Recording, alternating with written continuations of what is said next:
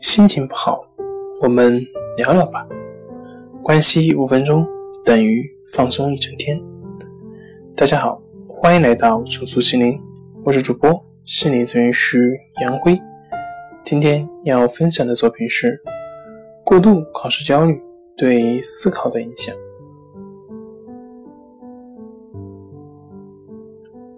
思维是支持大脑思考的核心。一般的思维过程要经过思考，通过大脑对事物的客观认识和概括，以指引人们对固定的问题形成新的认识。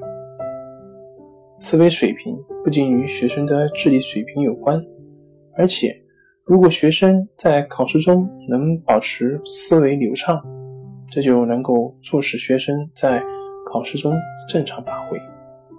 但是，过度考试焦虑会使学生在思考时受到焦虑情绪的影响，不能按照平时的思维过程进行思维，使思维陷于呆滞状态。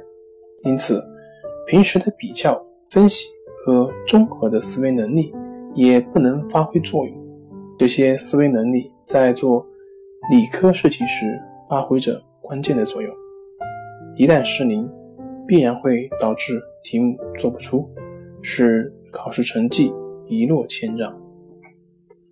好了，今天跟您分享到这里，欢迎关注我们的微信公众账号“重塑心灵心理康复中心”，也可以添加微信 “su 零一一二三四五六七八九 ”，“su 零一一二三四五六七八九”，与专业的咨询师对话，了解焦虑的解决办法。